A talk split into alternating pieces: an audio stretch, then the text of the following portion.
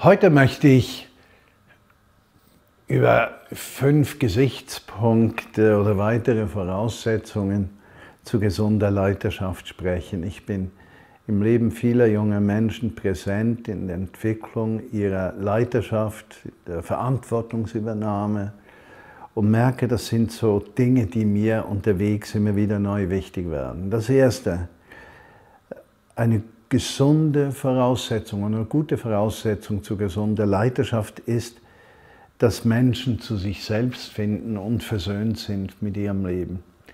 Ich merke, wie ich besonders mit einem Mann unterwegs bin, Anfang 30, der strahlt so eine Ruhe aus, der ist bereit, alles zu tun, aber man nimmt nie, äh, wie soll ich sagen, Ambitionen war, dass er jemand sein muss in den Augen anderer Menschen.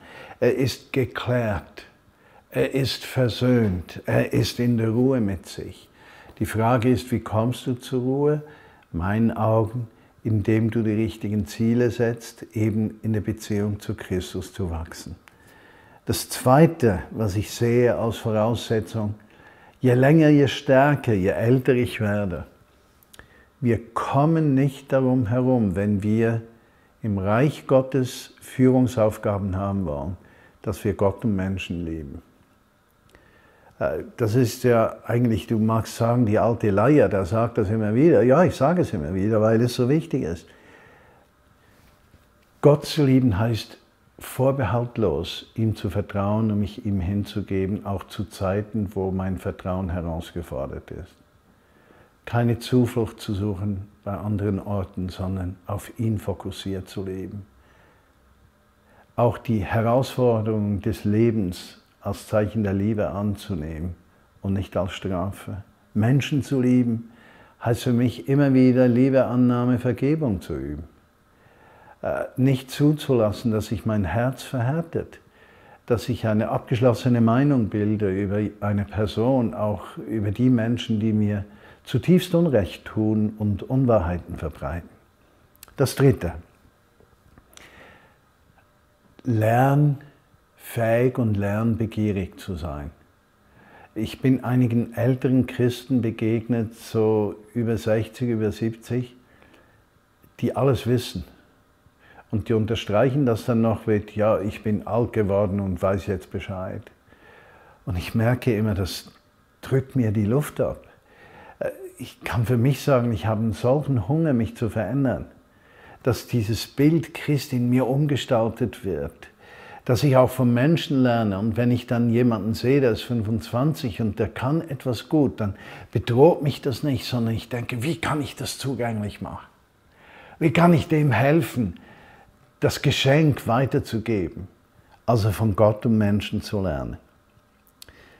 Das vierte, die vierte Voraussetzung zu gesunder Leiterschaft ist, Berufung ist nicht Führung, also nicht, dass du führst, sondern dass du nachfolgst. okay, etwas Spanisch. Ein guter Leiter muss nachfolgen können. Ein guter Leiter muss immer in der Nachfolge Jesu stehen und auch Menschen nachfolgen können. Ein guter Leiter sucht nicht das Seine, er ist berufen zur Nachfolge. Meine Identität ist, dass ich ein Jünger von Jesus bin. Meine Identität ist, dass ich ein, äh, ein Lernender von Jesus bin. Meine Identität ist, dass ich im Alltag die Werke Jesu tue. Und was dazu kommt, ist Leitungsverantwortung. Aber meine Identität ist nicht, ich habe Leitungsverantwortung, dazu muss ich noch ein möglichst guter Christ sein. Das wäre anstrengend ohne Ende und nicht zielführend. Und die fünfte Voraussetzung, die habe ich auch viel gelernt in meinem Leben. Damit du Leiterschaft ausüben kannst, musst du hinten anstehen können. Es geht nicht um dich, es geht nicht um mich, es geht immer um ihn. Und diese Bereitschaft hinten anzustehen geht ja vom Wesen von Christus aus. Ich bin nicht gekommen, meinen Willen zu tun, sondern den Willen des, der mich gesandt hat. Ich wünsche dir Freude beim Reflektieren, Antworten von Jesus ein schönes Wochenende und eine kraftvolle Woche.